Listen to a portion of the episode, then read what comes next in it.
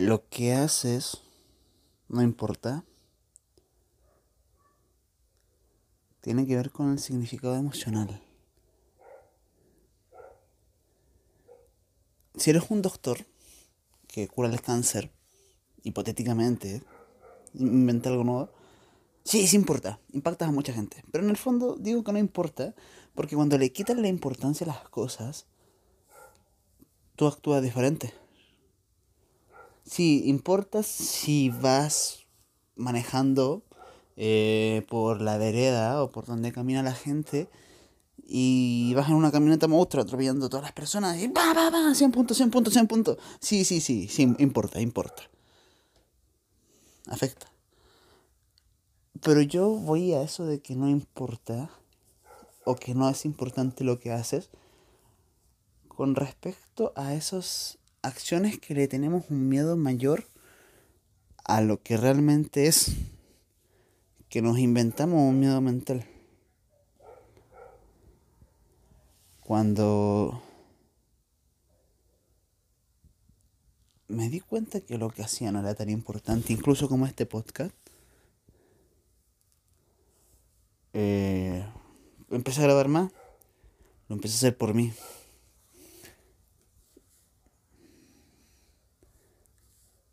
De hecho, creo que como humanos siempre hacemos lo mismo.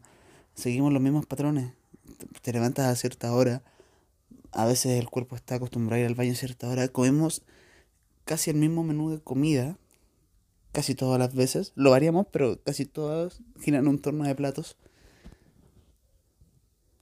Como decía un filósofo del pesimismo, vivir es absurdo. Y desde ahí se le da sentido según lo que haces. Y si es tan absurdo, si en realidad, si se tiene esta reflexión, ya existir realmente ha sido aburrido como dicen estos tipos, y a veces lo pienso, de verdad. Desde ahí, ¿por qué darle tanta importancia si fracasamos? ¿Realmente importa? ¿Realmente importa? ¿O es importante si vamos a salvar a una chica y nos rechaza? No es importante, y de hecho no es importante si lo hablamos, y no es importante si conseguimos algo o no.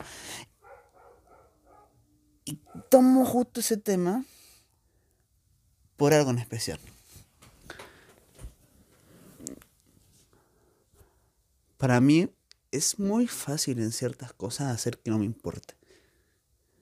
Como por ejemplo, grabar este audio, cantar, subir contenido hay cosas que me da igual. Ir y decir ciertas cosas, arreglar problemas, solucionar ciertas cosas. Y algo que me gusta de la sociedad o de otras personas es que te hacen darte cuenta que hay temas que aún chocas.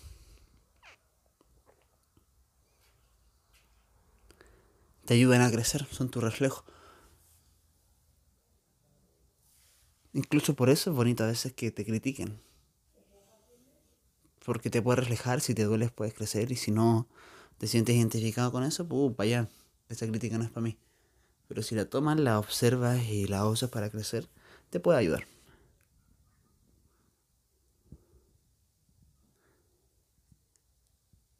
El que no sea tan importante te ayuda a actuar diferente. Te a ser mucho más auténtico, mucho más tú. Te permite mirar hacia adentro y encontrar las acciones que harías tú. Y no, oye, ¿qué haría tanto? O cómo, cómo lo haría tal. O, esta frase no me salió igual a tal persona. O no toco la guitarra tal. Te salen las cosas desde ti. Cuando las cosas no son tan importantes, empiezas a buscar dentro tuyo. Empiezas a ser auténtico, empiezas a crear.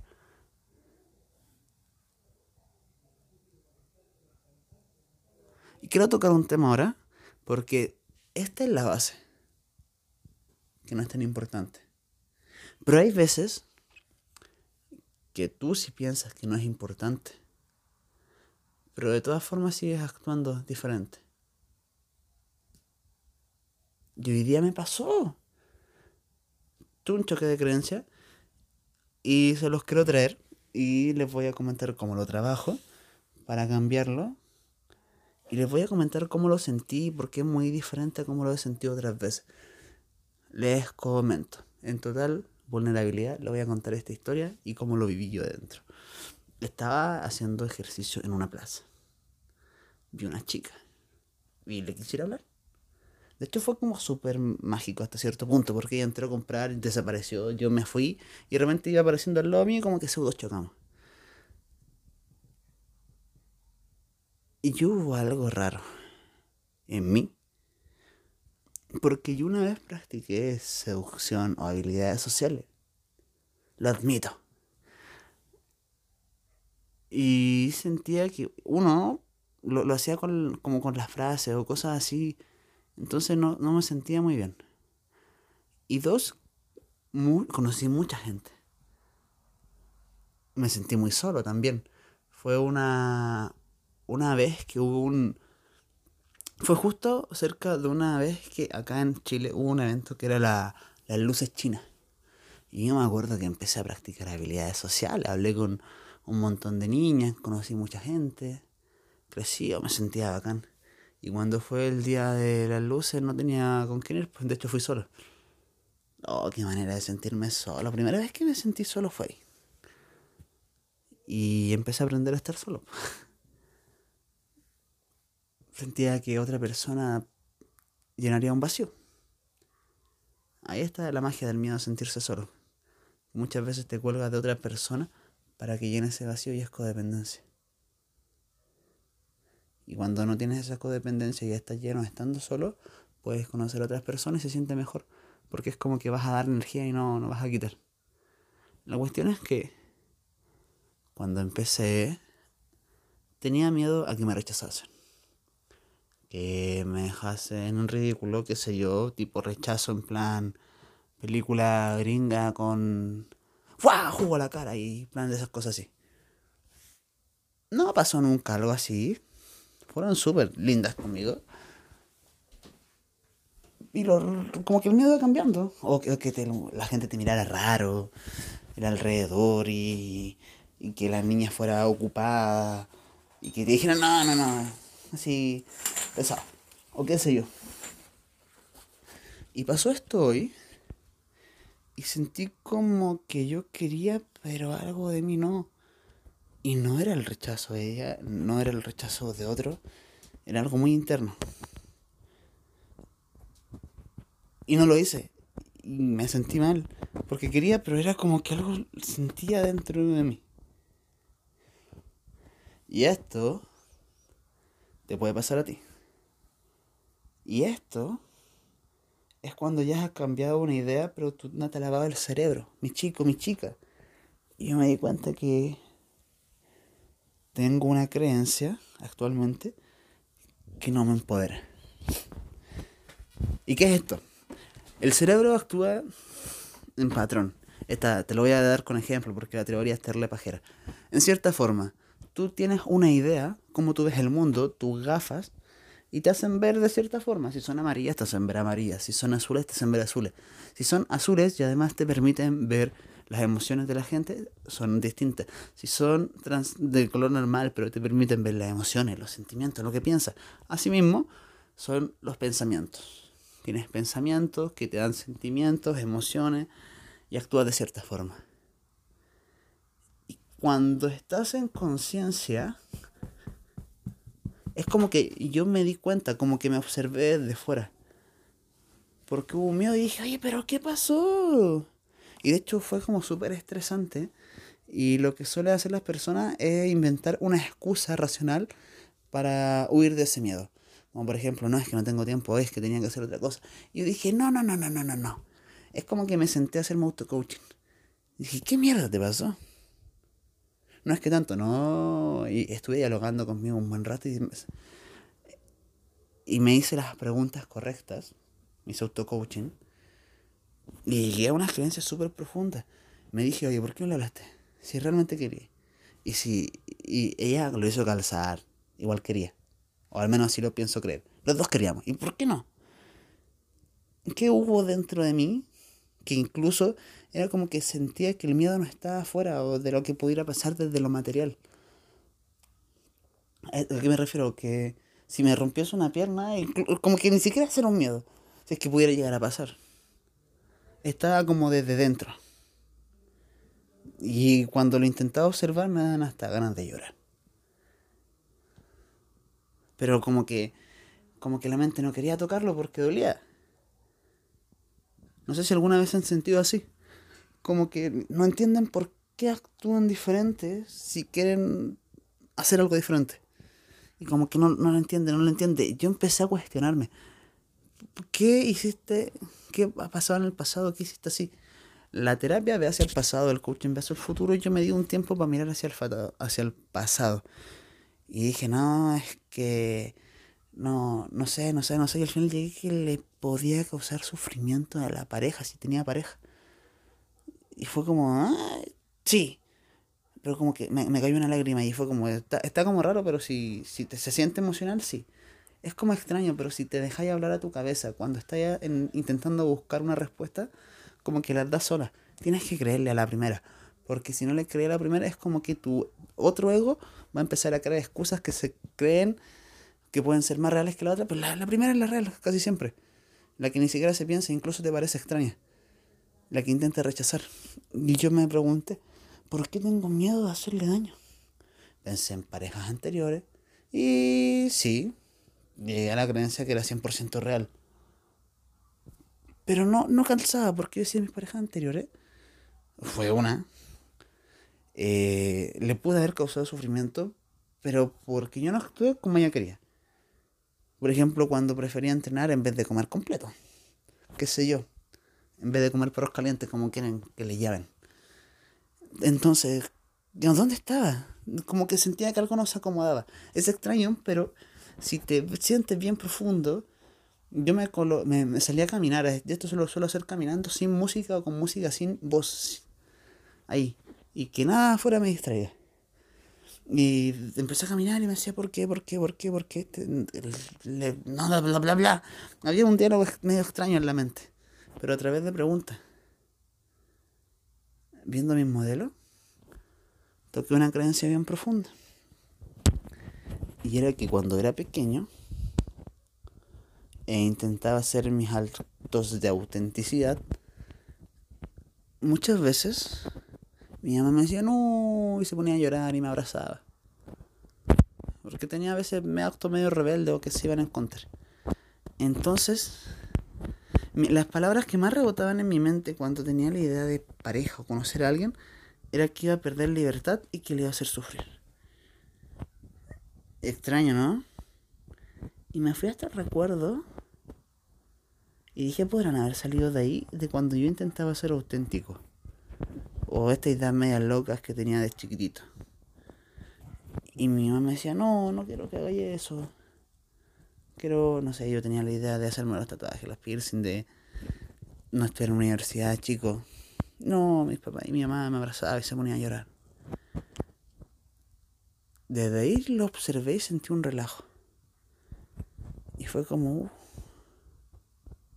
muchas veces como que la, pareja se observa igual que tu papá o tu mamá. ¿eh?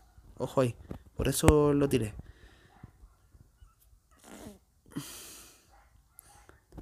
Y tampoco me gustaba mucho la imagen que tenía paterna. Entonces me, me tomé desde ahí y me relajé. Como que se me bajaba el hombro y dije, uy, está es la creencia. Y que yo soy auténtico, realmente hace sufrir a todas las mujeres. O no, hay mujeres que le gustan. Y que yo sea 100% real. Realmente me quita la libertad y hace que no puedo eh, no conocer a nadie. Esto es algo que me he cuestionado otras veces. Que por mi forma de ser, si soy muy auténtico, puede que no llegue a conocer a nadie. Y he tenido esos pensamientos de no, no voy a conocer a, a ninguna chica. Pero después indago y es como, puede que haya alguien que sea más loca que yo en aspecto de libertad y esté diciendo, no, no encontré a nadie, y me, me conozca a mí y sea así como, eh, charala, qué sé yo. ¿Qué sé yo? ¿Quién dice que estar solo está mal? También. Pero yo me cuestioné desde ahí. Porque esta vez yo, yo le quería hablar. Estaba dispuesto. Ella también. Y algo como extraño, como que me dijo que no. Y no fue este típico miedo cobarde, porque realmente como que lo, material, la, la, crítica material me importa súper poco. Lo que me pueda llegar a pasar. Sé que soy efímero, que voy a morir. Entonces era como algo de a nivel alma se sentía extraño.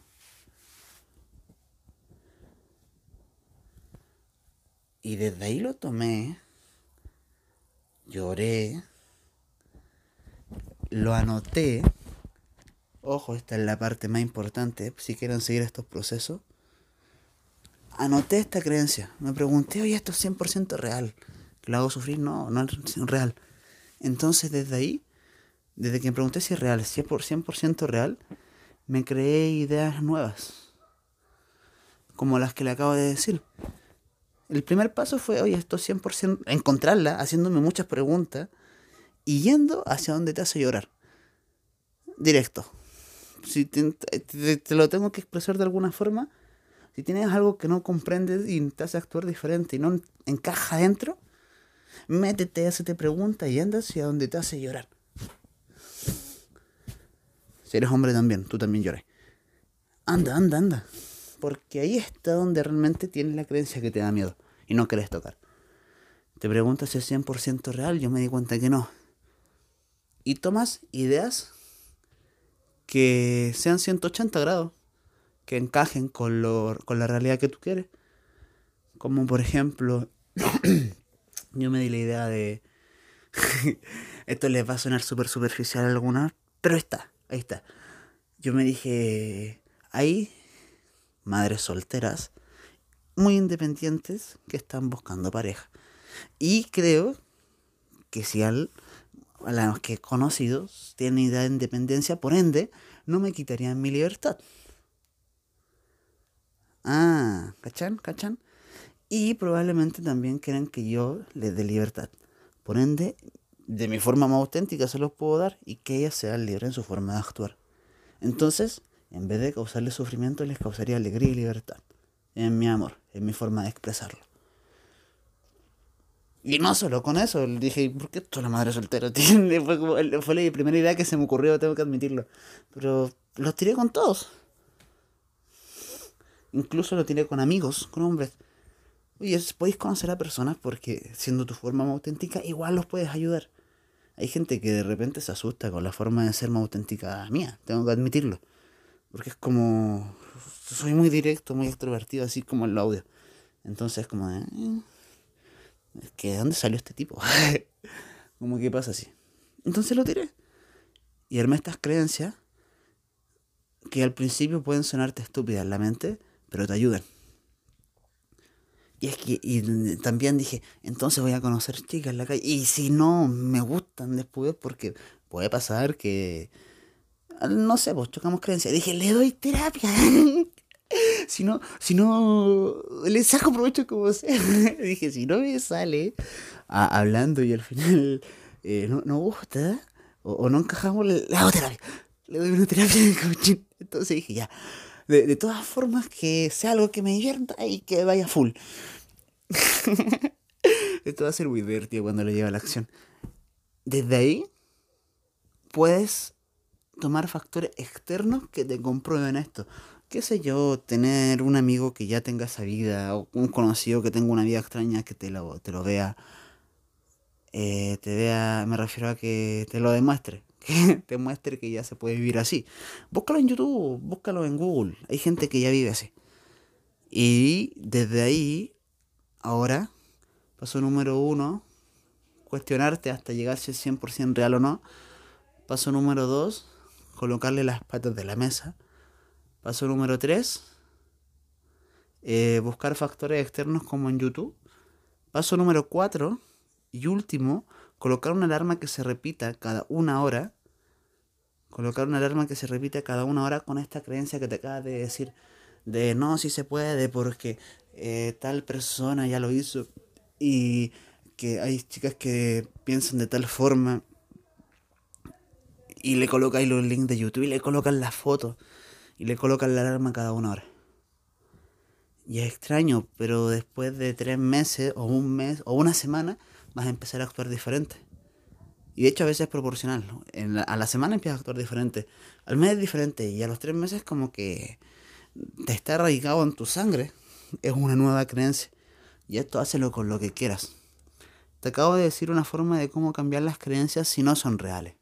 Hay una forma de cambiar las creencias que sí son reales, que las vamos a ver en otro episodio, capítulo, no sé cómo quieran decirle estas cosas. ¿Y a qué me refiero con creencias reales? Si te cortaron un brazo y no tienes un brazo, es una creencia real que no tienes el brazo.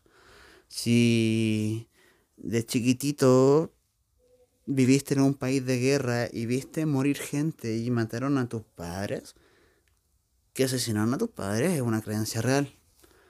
Si de pequeño te violaron, es una creencia real. Esas también se pueden cambiar y hacer que te empoderen en tu día a día, en tu vida. Ocuparlas como nafta, gasolina. Lo veremos en otro capítulo.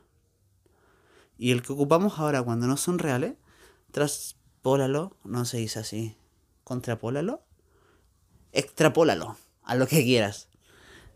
A lo que quieras. Por ejemplo, si crees que tu creencia sobre el dinero no es real, te preguntas si es 100% real o no, lo compara, bla, bla, bla, bla, bla, bla, bla, bla. Si tienes una creencia de que, dale, voy a hacer creencias con la música, cuando hago creencias con la música es porque estoy sentado en la cama grabando y miro hacia mi derecha y tengo la guitarra y las teclas del piano. Si crees que tocar tal canción es imposible para ti porque es muy difícil y bla, bla, bla, bla, bla, eh, ves cuántos años se demoró el que aprendió, si es que es posible, y te das cuenta que quizás no es tan difícil y que esa creencia de que es imposible para ti es falsa. Entonces, la contrapolas, le colocas una creencia empoderante y bonita de que sí se puede, porque si tal pudo yo también. Eh, le colocas link de YouTube, unas fotos geniales, una alarma con una música empoderante que suene cada una hora y las lees. Y cuando las lees y lo que escribes, eh, tiene que hacerte sentir bien, eso es lo más importante, que a nivel emocional como que se activa en tu switch. Si hablamos de empresa o hablamos de sistema, una máquina se ocupa moviendo palancas y botones. El humano a nivel de creencia se ocupa tocando las emociones. Entonces, si quieres meter esa creencia y que no sea difícil y que no sufras y que te diviertas, tienes que meterlo así, con diversión entre medio, como tirando una broma, jajajaja, ja, ja, ja, qué sé yo. Eh, que te cause sensaciones ricas, aunque sea ilógico lo que pueda llegar a pasar. Como lo mismo del piano. Ser aterrizado que si tocas piano simplemente para tocar piano y te gusta la música, qué sé yo, y ve tú tus creencias. Pero a nivel de visualización o de mensaje, vuélvete loco. O no sé, cuando toque piano, van a llover sostenes negros sobre mi teclado. Y yo voy a estar tan concentrado en el éxtasis de la música que simplemente voy a sentir su calor. Y seguiré tocando, qué sé yo, algo que te prenda en llamas. Y los gritos. Y las ladies. Y la gente y las fotos, qué sé yo, pero porque sea a nivel de emoción. No porque te cuelgues y eso sea lo que quieras. De hecho, tengo una práctica que si la, la renuncia de no conseguir nada, de decir chao, bye bye a todo y me quedo en la calle por esto mismo, para que no se te suban los humos en la cabeza. De hecho, el otro día vi que a los griegos, a los héroes griegos, cuando llegaban de las batallas, la gente le gritaba, ¡Héroe! ¡Ídolo! ¡Te lo, te lo hago entero! ¡Te lo elijo! Los sostenes negros no llovían, creo que no habían. ¡Ah! Pero igual gritaban. Y dentro del carruaje que tiraba los caballos y estaban los héroes griegos, había un esclavo que le susurraba, mira hacia atrás, eres solo un hombre, también morirás. Mira hacia atrás, también un hombre, también morirás. Es lo del memento mori y unas tantas cosas más.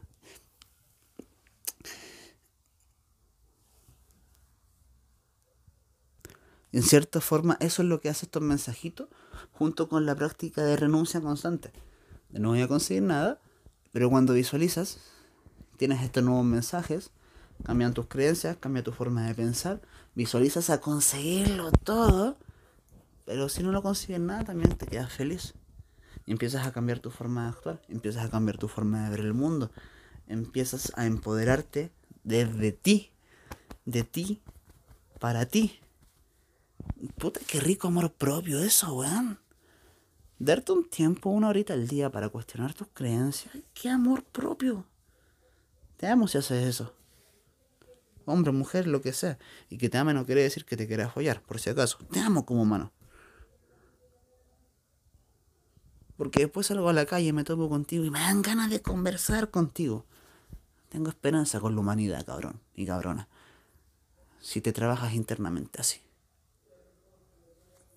Es un regalo de ti para ti. Y que si te das cuenta que si trabajas de ti para ti, ayudas a otros. es extraño. Es la corriente del egocentrismo. Egocentrismo es diferente a egoísmo. Egocentrismo es una corriente filosófica. Que mejorar tú y cuando mejoras tú, ayudas al prójimo. Si te conviertes de puro ego en un doctor buenísimo, vas a ayudar a mucha gente cuando tengas, te llegue la hora de operar.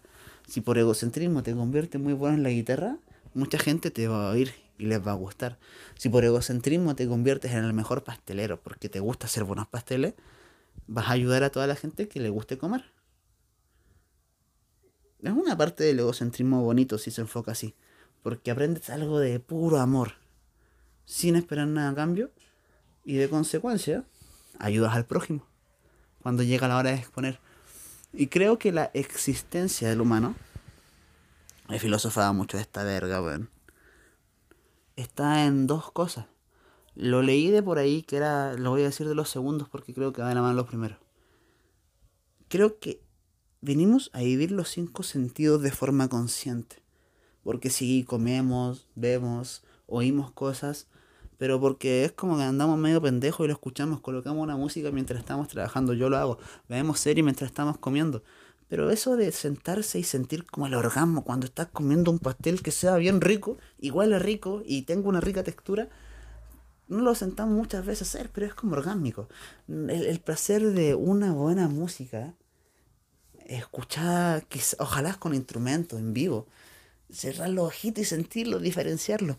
Oh, qué placer o ir a la playa, poder mirar el ocaso, sentir cómo suena el mar, oír el mar, estar al tacto con la arena y que el sol te vaya pegando en el cuerpo, de forma consciente, no porque estás existiendo y estás medio pendejo.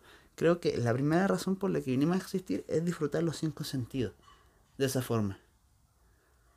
Y que en esos cinco sentidos buscáis cosas que te gusta hacer. Por ejemplo, música, disfrutar los cinco sentidos. Al hacer pasteles, disfrutas tus cinco sentidos. Al hacer, no me acuerdo del otro ejemplo que di, pero al hacer, el doctor en sus cinco sentidos disfruta, qué sé yo, moviendo carne dentro. y desde ahí, al hacerte bueno en disfrutar tus cinco sentidos, llega la parte del capitalismo, que la estoy entendiendo y haciéndome bueno, no estoy el mejor en esto, tengo que admitirlo, pero desde ahí llega la parte del capitalismo y la otra parte de la existencia, que es existir por el prójimo. Y está muy bonito que cuando se junta tu mayor don, que es hacer esto, que es lo que más te apasiona los cinco sentidos, se lo entregas al prójimo, porque te volviste muy bueno, y la existencia tiene razón, tiene algún motivo. Existes por algo. Y como consecuencia lo típico de que te pagan. Recibes dinero y un intercambio monetario. Pero el primero creo que va a eso de saber qué disfrutas tú en tus cinco sentidos. Porque si no, estás como en una rueda de hamster constantemente corriendo, buscando esa pseudo aprobación. O qué sé yo, existiendo de una forma, no sé, no existiendo. me he sentido, no sé cómo describirlo, lo he sentido extraño. Como que se está vivo pero no existiendo. Como que se está vivo pero no se está viviendo. Y creo que se vive a través de esos cinco sentidos. Y después cuando se comparte, se contribuye, genera un motivo la existencia.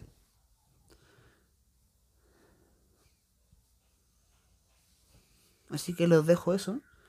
Está bien bonito que se trabajen internamente. Porque trabajándote internamente sin querer ayudas al de adelante. Les compartí una creencia que ya coloqué la alarma. Y cómo lo hice. Cómo lo hago. Y ya está. Bye.